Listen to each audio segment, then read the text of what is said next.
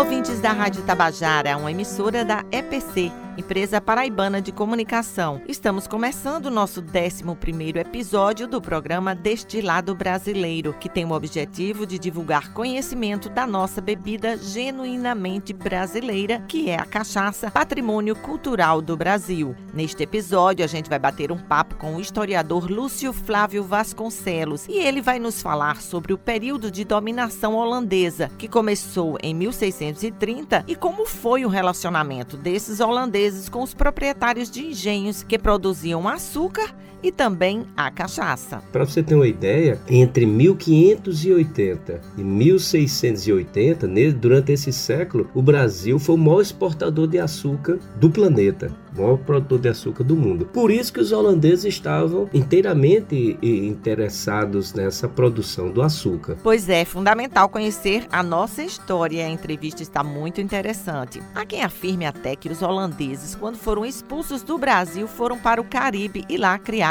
o famoso rum, com a tecnologia que já conheciam na produção da cachaça. Vamos saber mais sobre isso. E a nossa curiosidade do dia é exatamente a diferença entre cachaça e rum, já que os dois são feitos com cana-de-açúcar. Na nossa série sobre os engenhos da Paraíba, a gente vai conhecer hoje o engenho Baraúna, que fica em Alhandra. Eu conversei com Alexandre Rodrigues, o proprietário. O engenho fica pertinho de João Pessoa e recebe para visitação. A gente fez uma lojinha, projeto Fernanda Mello, do Brasil Cachaças. Ficou muito bacana. Tem uma área de degustação, a visita guiada pelo engenho e termino nessa lojinha, onde tem a degustação, compras, tudo por enquanto ainda com agendamento.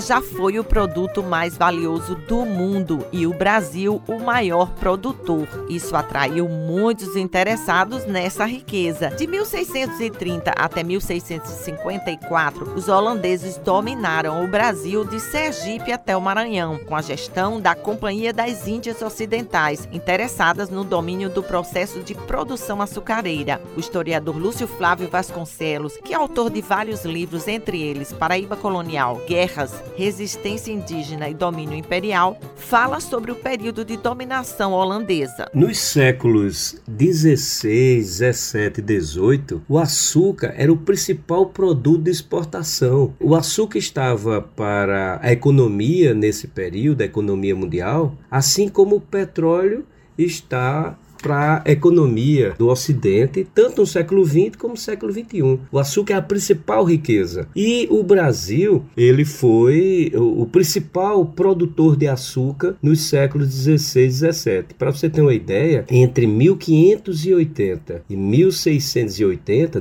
durante esse século, o Brasil foi o maior exportador de açúcar do planeta maior produtor de açúcar do mundo. Por isso que os holandeses estavam inteiramente interessados nessa produção do açúcar. E essa produção do açúcar na colônia, no Brasil, ele era produzido principalmente Bahia Pernambuco e Paraíba. Né? Essas três capitanias eram as principais produtoras de açúcar. E veja bem, a cana-de-açúcar não gerava apenas o açúcar. Você tinha a rapadura, que servia de alimento, o melaço, que também servia de alimento, e também a cachaça. A cachaça não era só para o consumo interno. A cachaça tinha um papel fundamental no comércio humano, no tráfico negreiro. Os grupos, os povos na África, trocavam os seus prisioneiros que seriam escravizados pela cachaça, chamada no período período jeribita. Então você tem aí o açúcar e a cachaça como as principais riquezas, principais produtos no período colonial do Brasil. Como teria sido a relação dos holandeses com os senhores de engenho da época durante esse período de invasão holandesa? Você tem a Holanda com interesse de controlar essa riqueza, controlar a produção do açúcar. Daí eles decidem invadir a colônia, ocupar a colônia, tomar a colônia Brasil de Portugal. Nesse período, Portugal e Espanha estão unidas. Houve a União Ibérica entre 1580 e 1640 e diante dessa união União, como a Holanda era inimiga da Espanha, decidiu invadir o Brasil. A primeira tentativa de invasão foi em, Salvador, a Bahia. Bahia era uma grande produtora de açúcar e Salvador era a capital da colônia. Então você tem 1624, 1625 a presença dos holandeses dominando a Bahia, depois eles são expulsos de lá. E aí eles decidem, cinco anos depois, retornar ao Nordeste, ocupando Pernambuco, que era também grande produtora de açúcar, e passa a ocupar Pernambuco em 1630, estendendo esse domínio para a terceira capitania maior produtora de açúcar, que era Paraíba. Em dezembro de 1634, os holandeses finalmente, depois de três batalhas, depois de três tentativas, eles conseguem conquistar a Paraíba, né, em 1634. E claro, como eles objetivavam a produção, incremento da produção do açúcar, eles tiveram uma relação muito boa com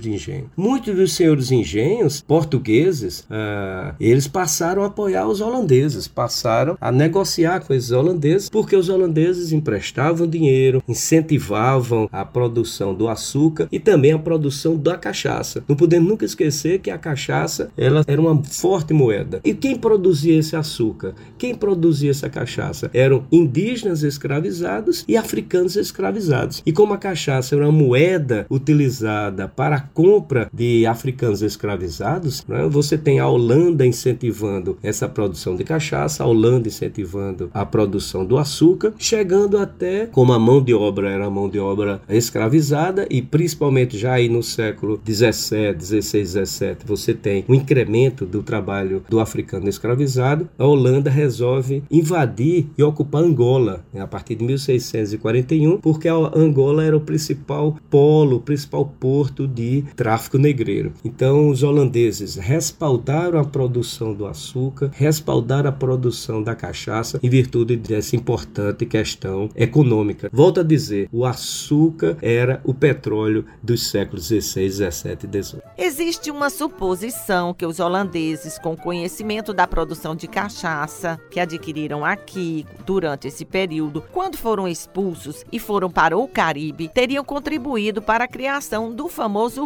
rum. Mas os historiadores não confirmam essa informação, porque eles só afirmam tudo que for comprovado, e isso não existe. Tanto a cachaça quanto o rum, essas duas bebidas muito apreciadas no período colonial e ainda muito apreciadas nos dias de hoje, as duas, tanto a cachaça como o rum, elas são derivadas da cana-de-açúcar. A cachaça é originariamente do Brasil. Ela começou já no período, logo no início do período colonial do domínio de Portugal aqui no Brasil. E o rum, ele começa a ser produzido no século 17, principalmente na região de Barbados, nessa colonização que ocorre ocorre na região do Caribe, que também é um incentivo para produzir a cana-de-açúcar. E o rum ela surge posterior à produção de cachaça, apesar de serem da mesma matriz, da mesma matéria-prima, que é a cana-de-açúcar, ela tem processos diferentes. A cachaça é feita a partir da fermentação e destilação da garapa, isto é, do suco da cana fresca, e o rum é produzido a partir do melaço, quer dizer, já existe uma fermentação por parte da cana-de-açúcar. Então você tem a mesma origem da cana-de-açúcar, mas as bebidas, em virtude desses processos de fermentação, destilação, elas têm sabores diferentes. Então, na região do Caribe, caracterizou-se com uma grande produção de rum até hoje. Você não tem um país específico diferente da cachaça. A cachaça é originário e tem a patente, digamos assim, para produzir aqui no Brasil. E você tem o rum cubano, por exemplo, ele é o que ganhou mais notoriedade, ganhou mais prestígio. Então, tanto o rum quanto a cachaça, as duas bebidas derivam da cana-de-açúcar, agora tem processos diferenciados da sua produção e também sabores diferenciados. O que importa é que as duas bebidas são extremamente importantes, geram muito emprego, geram muita renda hoje em dia. Agora, o importante é que se deve consumir, mas consumir com moderação. Obrigada pela participação, professor Lúcio Flávio Vasconcelos. E vocês viram como os engenhos fazem parte da nossa identidade desde o início. E já que falamos em rum, vamos detalhar aqui as diferenças dessa bebida com a cachaça.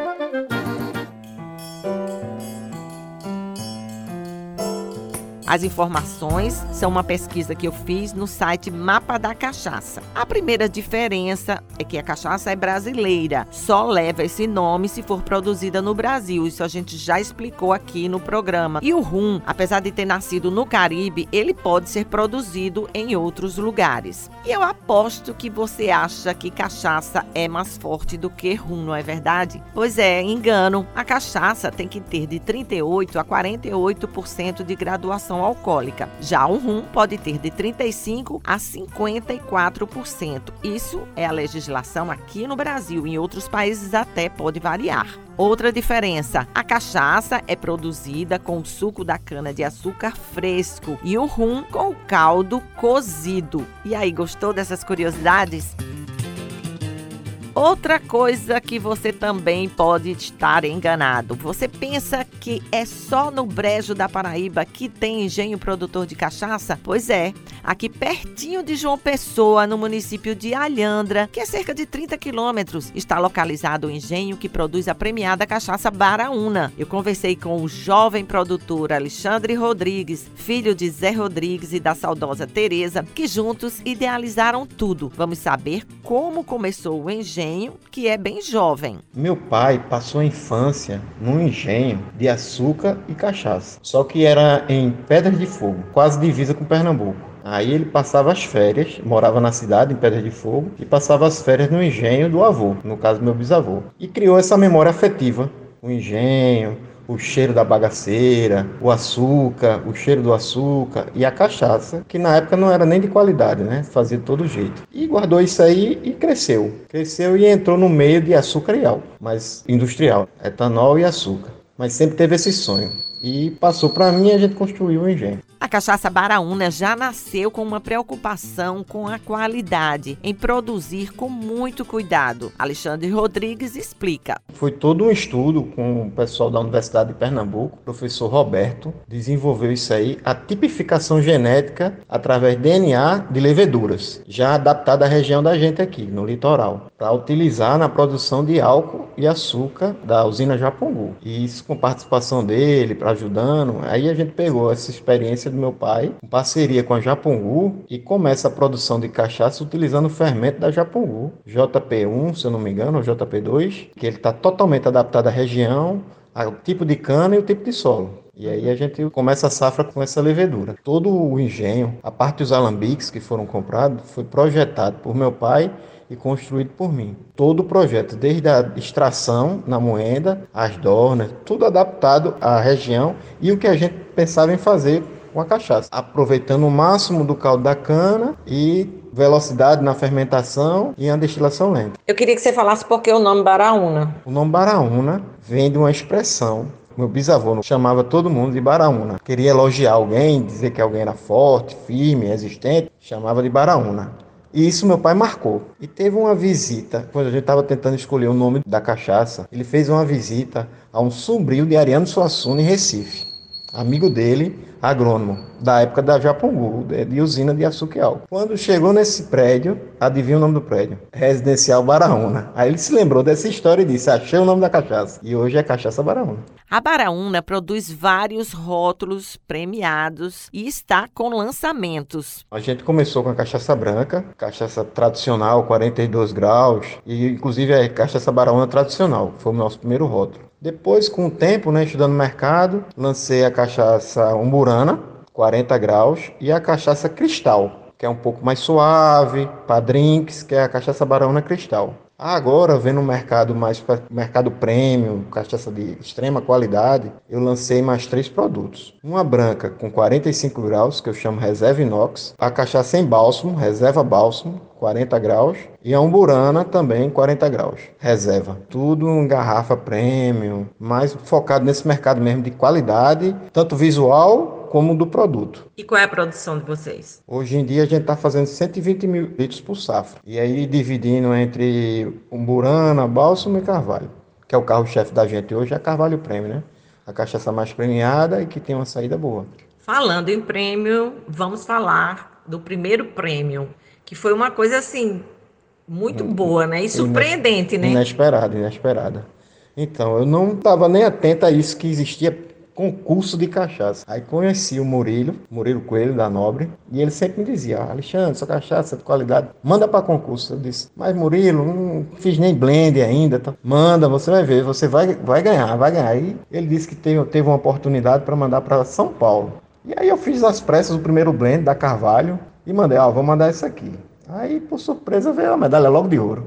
2019. Concurso de vinhos destilados de São Paulo. Na verdade, vinho destilado do Brasil, que é feito em São Paulo. Aí, para surpresa, veio logo o ouro, aí empolguei, já mandei no outro ano, 2020, mandei para Bruxelas, vieram quatro ouros. Mandei para São Paulo de novo, veio um outro ouro e uma prata. E aí foi. Hoje tem bastante prêmio. É o selo de que você está no caminho certo e agradando os especialistas, que são concursos às cegas, o pessoal que está no meio, o pessoal que conhece, o pessoal que sabe o que é bom. Então ali é a garantia de que você está fazendo um bom trabalho.